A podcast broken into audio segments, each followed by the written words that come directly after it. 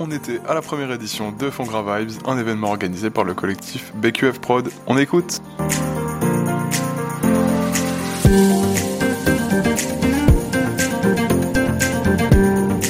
Toujours en direct de Fongra Vibes et je suis avec James Jackson Mercury, bonjour. Tu viens de faire ta première scène. Euh, Est-ce que c'était ta toute première scène ou t'en avais déjà fait avant Alors pour être honnête, je joue dans un groupe, mais c'est différent. Donc je compte pas vraiment mes premières scènes. J'en ai fait une euh, à Ludo Médoc en scène ouverte, mais c'est différent aussi. Là, c'est vraiment une de mes premières grosses scènes que je fais hein, en tant que batteur.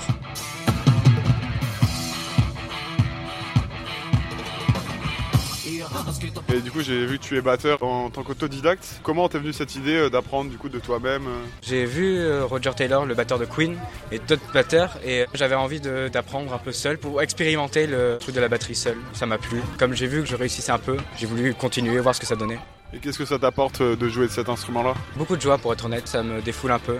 Est-ce que t'avais des inspirations particulières ou comment du coup t'as réussi à apprendre tout seul J'ai écouté d'abord en premier Queen. J'ai pris les premières baguettes chinoises qui traînaient dans le salon et sur mon bureau j'ai commencé à imiter Roger Taylor, donc le batteur de Queen. Et puis après mon père m'a introduit Phil Collins à la batterie et c'est là où j'ai voulu vraiment avoir une batterie. Et du coup euh, j'en ai une pour euh, Noël, donc la batterie électronique que j'ai. À force d'écouter, écouter les morceaux, j'arrive à visualiser les morceaux de batterie, à pouvoir les reproduire après à l'oreille comme ça. Et Est-ce que t'as des réseaux sur lesquels on pourrait te retrouver? Euh, oui, il y a un Instagram, euh, c'est James Jackson Mercury. Merci beaucoup. You talk. You Talk You talk.